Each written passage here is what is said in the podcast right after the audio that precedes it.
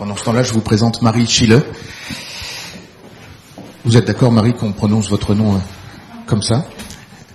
Euh, Marie est, prof de philo, euh, elle est normalienne et elle est doctorante elle aussi. Et elle travaille sur le drapé avec une approche philosophique.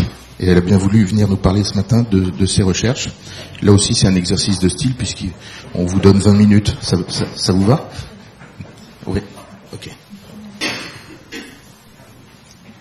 Bonjour à tous. Merci à Lucas Delat de m'avoir invité euh, ce matin à partager mon travail avec vous. Et je souhaiterais vous présenter donc quelques aspects de, ma recherche de thèse en philosophie de l'art et esthétique sur le drapé. En guise d'introduction et pour vous euh, aider à cerner quelle est la, particularité de ma démarche, j'aimerais euh, revenir et expliciter sur quelques principes de méthode, de méthode de recherche en philosophie. La première exigence à laquelle doit répondre tout travail philosophique est celle de la définition. Si je vais résumer euh, cette question qui anime mon travail, c'est le drapé, de quoi s'agit-il? Que désigne-t-on par cet objet? Moins la définition est évidente, plus la réflexion devient stimulante en ce qu'elle mêle rigueur de la pensée et créativité.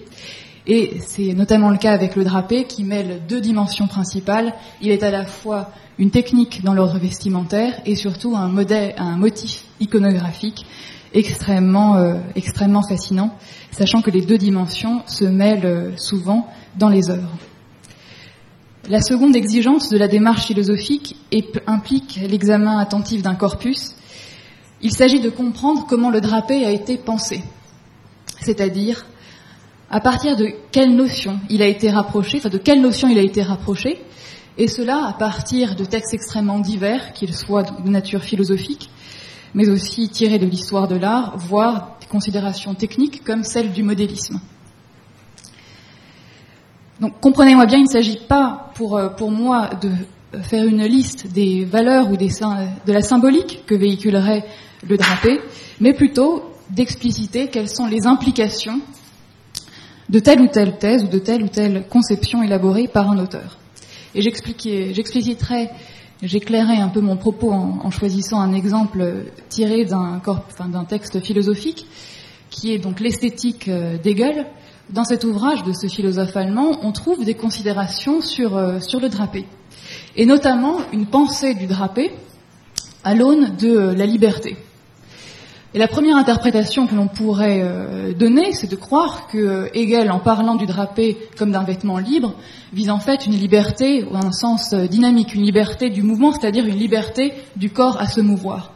Et en fait, pas du tout, puisqu'on, lorsqu'on parcourt le reste du chapitre dédié à ce vêtement et là, au vêtement de la, statuaire, ce n'est pas la liberté en un sens dynamique qui est mobilisée par l'auteur, mais la liberté en un sens spirituel, puisque la malléabilité de l'étoffe est un reflet des tumultes de la vie intérieure, la vie de la pensée, témoignant donc de cet équilibre entre matière et esprit propre à l'idéal classique euh, dont Hegel fait l'éloge.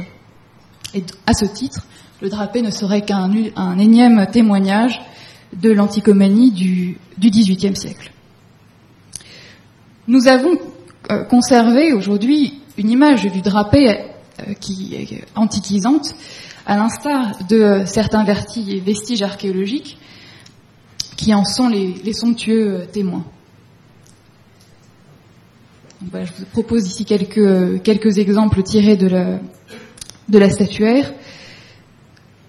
Donc euh, à gauche, vous avez, euh, une image de, Vénus.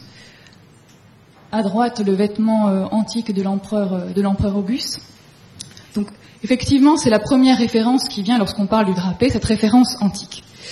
Pourtant, l'analyse du drapé ne manque pas d'actualité et éclaire sous un nouveau jour certaines tendances du vestiaire contemporain, ainsi qu'un rapport aux vêtements et au corps. C'est donc euh, moins un résumé de ma thèse que je vous propose à présent que l'un de ces prolongements possibles à partir de l'étude des métamorphoses contemporaines du drapé et du retour du vestiaire euh, souple dans la mode euh, actuelle. Avant de passer à ma première partie, une, autre image du drapé sous sa forme, euh, sous sa forme antique. Alors c'est dans le premier tome de l'esthétique.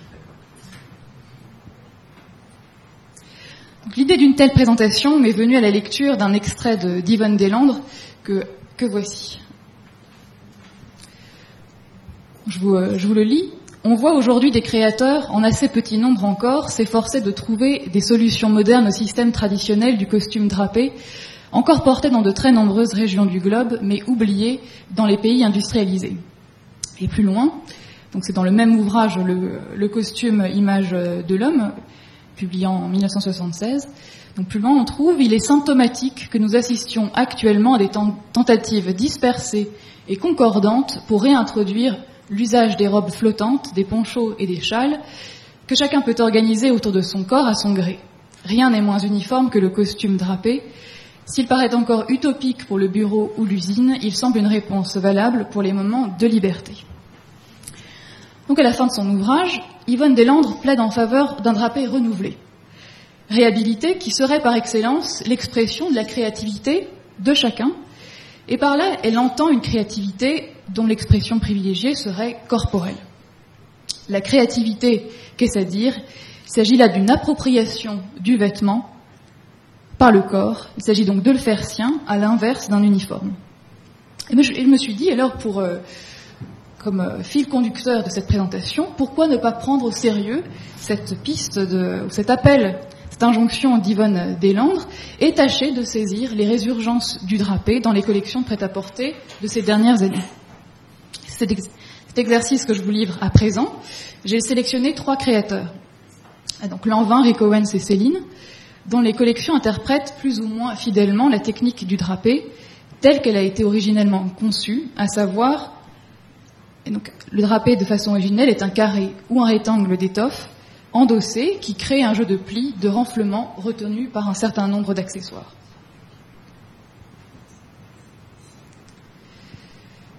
Donc parmi ces réinterprétations contemporaines du drapé, je vous propose en premier lieu d'étudier euh, le travail effectué par la maison Lanvin. C'est certainement l'interprétation la plus littérale du, drapé, donc ici dans les collections au printemps-été 2010 et 2016. Littérale et classique, au point que l'une de ces robes ici euh, présentées pourrait aisément constituer la parure marmoréenne d'une statue antique et Vénus, donc de l'Antiquité, pourrait prendre tout à fait le chemin du, podium. Ce que vous aviez vu, donc c'était la première image de ma présentation, où la tête, donc c'était pas cette tête d'une victoire, la tête d'une victoire endossait une robe drapée de, euh, de. De facture est extrêmement complexe et élaborée, le drapé est conçu ici comme un ornement que l'on ajoute à la robe et qui traduit un façonnage ponctuel de la matière par un jeu de torsion, de plis souples. Il ne s'agit pas d'un drapé au sens d'un vêtement endossé, donc en, un sens classique, mais d'un drapé comme motif, donc c'est-à-dire comme ponctuel, sur un vêtement cousu. Et l'effet majeur que l'on retient de ces silhouettes est une impression de luxe exubérant, exaspéré par les jeux de lumière, tel l'usage du drapé en peinture qui marque l'éminence d'un personnage euh, sa richesse. Et donc, pour comparer, je vous propose un tableau de Véronèse, de Véronèse où on voit sur donc le personnage de, de gauche. je vous ai proposé un, gros plan. Donc, on voit un jeu de, un travail du drapé au niveau de la de cette cape euh, au reflet euh, au reflet doré. Donc, le drapé en peinture témoigne souvent de l'éminence du personnage. je l'ai dit, de son de son importance, de sa de sa valeur, voire de son, autorité. Après cette euh, première interprétation donc euh, classique, passons au second cas, celui de Rick Owens.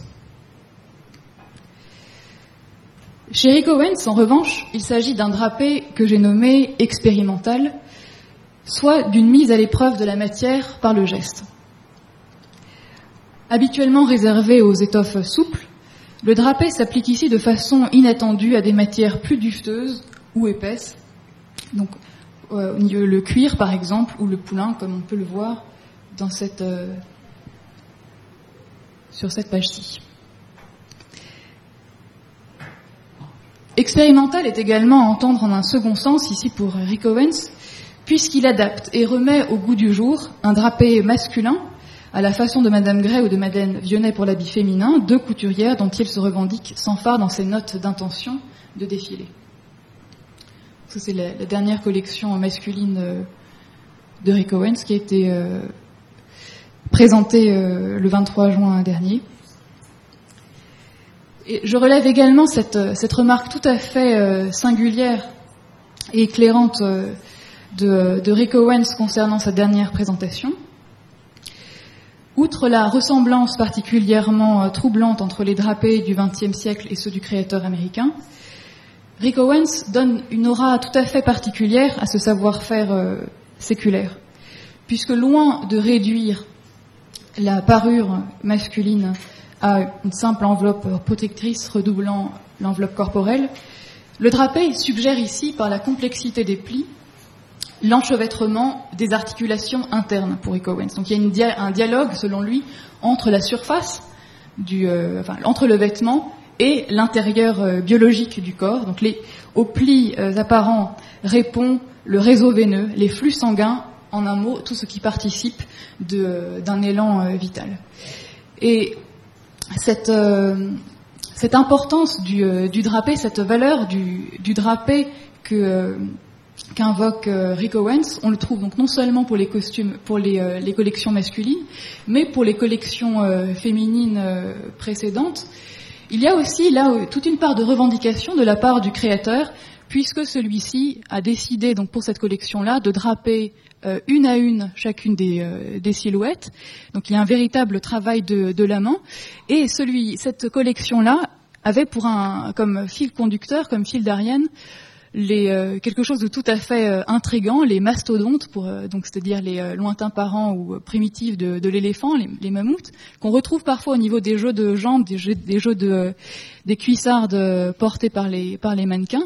Et donc, il est ce drapé là, donc cette technique ancestrale, est remise au, goût du jour et évoque aussi euh, cette figure de l'animal euh, disparu, donc toute une, correspondance entre euh, les intentions du créateur et la création qu'il en, en propose, faisant là aussi l'éloge de la main, contrairement peut-être à l'accélération des modes de production de, de l'industrie vestimentaire. En un dernier, dernier temps, j'aimerais finir cette, euh, cette, étude de cas par le drapé euh, que propose la maison euh, Céline. Enfin, drapé, je, vais m'expliquer sur, le choix de ce, terme, puisque ces collections, les collections récentes proposées par Céline constituent en quelque sorte un cas limite de notre, de notre étude. Certes, ces créations empruntent assurément quelques traits caractéristiques du drapé, mais de façon estompée ou déconstruite. Soit c'est un pan flottant, comme sur la silhouette de, gauche, c'est un pan flottant qui par ses torsades rappelle le drapé, ou encore un discret renflement de la matière qui bouscule la ligne générale de la silhouette, par exemple sur les, euh, sur les trois, euh, trois figures de droite, ou encore un tissu qui se replie sur lui-même en une spire dense dont jaillirait le reste du vêtement. Évocation libre du drapé, la silhouette Céline insiste néanmoins sur les ressources et les potentialités créatrices du vêtement souple et ample, démultipliant les formes et la structure de la matière. Ainsi, le vêtement n'est pas un objet à la forme définie et définitive, mais s'invente sans cesse au gré des mouvements du corps qui magnifient les effets de matière par la vigueur des plis. L'analyse des trois cas précédents permet de repérer quelques caractéristiques fondamentales du drapé, parmi lesquelles retenons l'abondance de matière, sa mise à l'épreuve par un jeu de torsion et de plis, son ampleur et sa souplesse. Le propre du vêtement souple dont participe le drapé est sa plasticité, c'est-à-dire sa variété intrinsèque, révélée sur le tissu souple par, révélée pardon, de façon graphique par cet enchevêtrement euh, de lignes qui strie le corps, comme on le voit euh, tout à fait sur ces silhouettes de, Céline. Un drapé ou un vêtement souple n'est donc pas uniquement un habit, mais un processus opérant sur le corps, l'alliance de plusieurs éléments, étoffe, corps et gestes qui interagissent et se répondent. Et c'est précisément cette nouveauté perpétuelle, ce que Yvonne Deslandres nommait la créativité du drapé, qui le rend fascinant comme le met subtilement en exergue un extrait euh, de l'ouvrage du philosophe euh, Edmund Burke, sur lequel j'aimerais m'arrêter euh, un instant. Donc évidemment, ce texte de, Burke, donc, qui date de 1757, n'a pas pour objet le, drapé. Mais à partir de la description qu'il donne des critères de la beauté, on retrouve de façon tout à fait fascinante les mêmes, enfin des critères qui pourraient convenir, qui pourraient décrire l'expérience fascinante dont le drapé est l'objet. Je vous lis rapidement ces deux, euh, ces deux extraits. Mais si les corps parfaitement beaux sont dénués de parties anguleuses, ils ne dessinent jamais longtemps la même ligne droite. Ils changent de direction à tout moment et ils changent sous les yeux par une déviation continuelle dont il serait difficile de déterminer le commencement ou la fin. Puis, dans la suite du paragraphe, Burke choisit un exemple euh, pour clarifier son propos. Observons ce qu'on peut tenir pour la plus grande beauté d'une belle femme, je veux dire la gorge et le sein. Cette surface lisse et moelleuse, ce renflement aisé et insensible, cette variété qui exclut l'identité même dans l'espace le plus infime, ce dédale trompeur où l'œil s'égare, incertain, pris de vertige, ne sachant où se fixer et jusqu'où il est entraîné. N'est-ce pas là une manifestation de ce changement de surface continuel et qu'on ne saurait percevoir en aucun point, qui est un des premiers éléments de la beauté? Donc le critère de la beauté, selon Burke, n'est pas un ensemble organisé par des proportions harmonieuses et fixes. La beauté, pour Burke, est une beauté libre, au sens où elle est mouvement, déviation continuelle, variation progressive à l'image des plis du drapé dont le remous perpétuel se fait et se défait à l'envie. Sans cesse changeant, le drapé, à l'instar de la gorge féminine, attire irrésistiblement l'œil, lui donnant à contempler un spectacle toujours neuf. Cette idée rejoint assurément la description de la technique même du drapé que donnent certains manuels de modélisme. Chose assez curieuse, d'ailleurs, le drapé est souvent décrit en des termes qui relèvent davantage du hasard, que d'une technique aguerrie, ce dont il participe pourtant. La mention de l'aléatoire, c'est-à-dire l'absence de prédétermination, inscrit le drapé dans le champ de l'incertain, à l'inverse d'autres types de plis, donc tels les plis soleil, cascade ou le plissé, caractérisés par leur immuabilité. Le drapé doit en quelque sorte simuler le naturel, comme si la volonté créatrice n'est pas le fait d'une intervention extérieure, mais avait pour origine le corps lui-même dissimulé sous la matière. Je m'interrogeais au début de cette présentation sur le type de silhouette proposée par le drapé ainsi que sur la conception sous-jacente du corps. Eh bien, après avoir euh, travaillé euh, ces extraits, les analysés, puis euh, présenté l'ensemble des images, voilà ce que nous pouvons en conclure. À l'inverse d'une silhouette ajustée, athlétique, révélant un corps fuselé comme en témoigne l'essor d'un vestiaire sportif, tendance parallèle d'ailleurs à celle des vêtements amples et souples, le drapé ne se situe pas du côté d'une révélation des détails du corps. Le corps est davantage au service du vêtement, en ce qu'il en est d'une certaine manière sa cause. Variété progressive, le drapé conserve dans l'étoffe la trace d'un geste corporel à l'œuvre. Merci.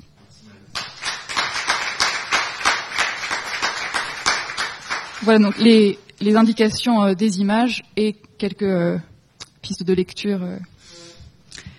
Voilà. Merci. Est-ce que je peux, on, peut, on, on, donne quelques minutes de questions avant de faire une pause, si vous voulez. Deux questions. Mm -hmm. euh, L'histoire de cette recherche, ça, ça nous intéresserait. Puis, euh, déjà cette, cette question. Alors l'histoire de cette, de cette recherche, elle a peut-être deux, deux origines principales. Donc c'est la première et euh, l'expérience que j'ai eue de d'un stage dans le domaine du, euh, prêt-à-porter euh, au sein de la maison euh, Louis Vuitton pendant mes études de, philosophie, qui m'ont donné, ce stage m'a donné un aperçu assez fascinant des étoffes et surtout m'a montré peut-être euh, quel était encore un terrain inexploré de la recherche en philosophie, le, non pas exactement la, la, mode, mais le vêtement dans sa technique, dans ce qu'il dit du savoir-faire et dans ce qu'il dit aussi de, de l'apparence, de l'apparence humaine.